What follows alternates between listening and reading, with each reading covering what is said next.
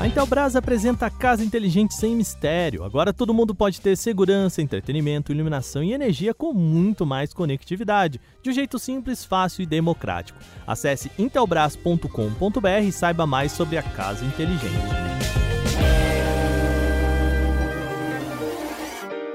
Olá, hoje é terça-feira e o Canal Tech News fala sobre o novo intermediário da Xiaomi, mais modelos da linha Galaxy S22, o dobrável da Xiaomi e muito mais. Eu sou o Wagner Waka, vem comigo para as notícias do dia.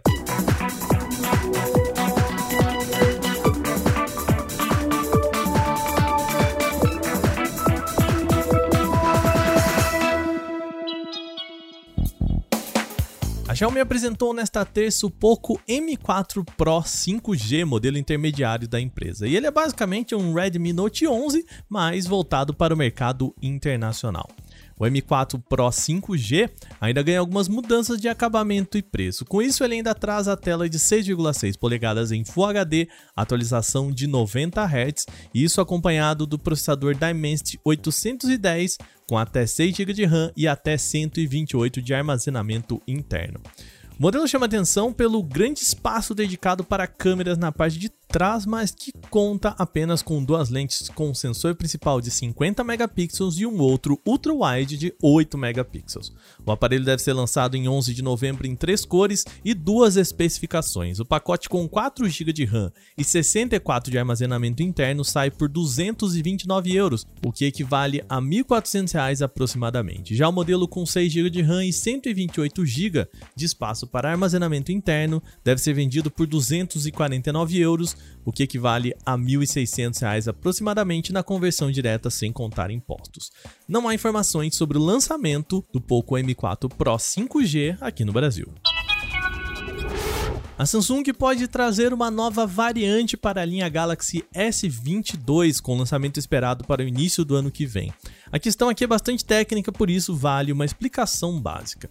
Historicamente, a Samsung lança diferentes aparelhos para diferentes regiões do mundo. Por exemplo, em algumas localidades os Galaxy chegam com processador Snapdragon, em outras ele chega com Exynos.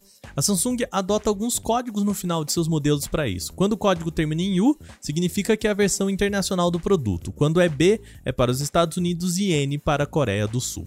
Contudo, segundo o site Galaxy Club, tem uma nova variante de códigos que finaliza com a letra E, algo incomum para a empresa. Os informantes não souberam dizer a que se refere esse código, mas a expectativa é de que a Samsung esteja planejando um modelo diferente que deve ser lançado somente no mercado de África e Ásia.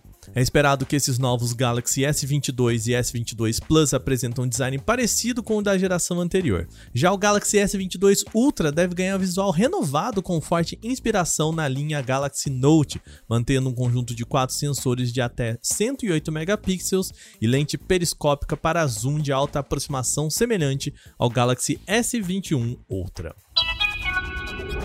A Xiaomi pode já estar trabalhando em um novo smartphone com tela dobrável. A informação foi divulgada pelo conhecido perfil Digital Chat Station na rede social Weibo. O dobrável da chinesa seria um modelo flip, ou seja, que se dobraria no eixo horizontal como o Galaxy Z Flip 3. O informante não deu detalhes nem especificações, resumindo-se a dizer que a Xiaomi está somente testando a tecnologia. A principal vantagem desse tipo de construção está na praticidade de transporte, já que o aparelho pode ficar em dimensões menores quando dobrado e encaixar melhor no bolso da calça, por exemplo. Essa não é a primeira vez que a chinesa tem telas flexíveis. O Mi Mix Fold foi apresentado em abril deste ano com essa mesma construção similar ao Galaxy Z Fold 3. Se você é uma pessoa que reluta em atualizar o seu navegador, saiba que o Chrome pode deixar de trazer um recurso importante. O Google informou que vai retirar a sincronização entre dispositivos de versões do Chrome que estejam desatualizadas. A regra vale para a versão 48 ou qualquer outra mais antiga que ela. A função sincronizar entre dispositivos é aquilo que mantém a atividade online em dia a partir de todos os aparelhos conectados a uma mesma conta Google, ou seja, o histórico e os favoritos do computador aparecem no celular e vice-versa. Essa é uma das capacidades mais importantes e vão combinar úteis do Chrome, então certamente usuários sentirão falta dela assim que a nova política entrar em vigor.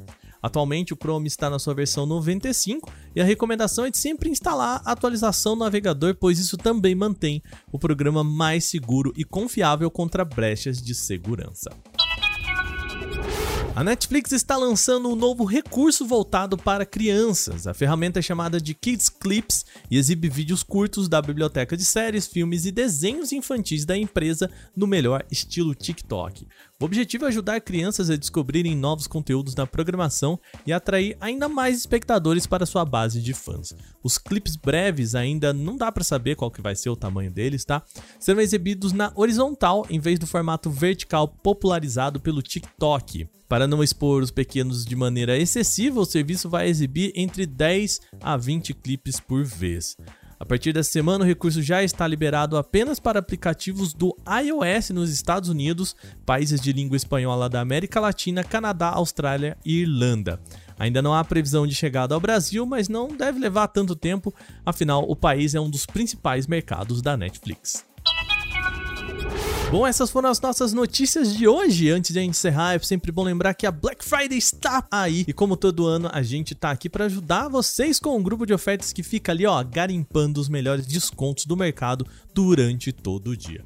Então, para ficar por dentro dos melhores descontos, você precisa entrar nos grupos de oferta do Canaltech, tem no Telegram, WhatsApp ou no Instagram. Aí nesse ano a gente também tem a nossa live lá no YouTube de Esquenta para Black Friday, que será no dia 23 de novembro, para te ajudar a comprar e aproveitar os melhores preços. Então, fica ligado que a Black Friday é aqui no Canaltech Ofertas. Esse episódio foi roteirizado, editado e apresentado por mim, Wagner Waka, com a coordenação de Patrícia Gnipper. O programa também contou com reportagens de Victor Carvalho, Gustavo de Liminácio, Vinícius Mosquen, Alveni Lisboa e Igor Almenara. A revisão de áudio é da Mari Capetinga. Agora a gente vai ficando por aqui nesta terça-feira. Um bom descanso para você. Amanhã tem mais aqui no canal Tech News. Até lá!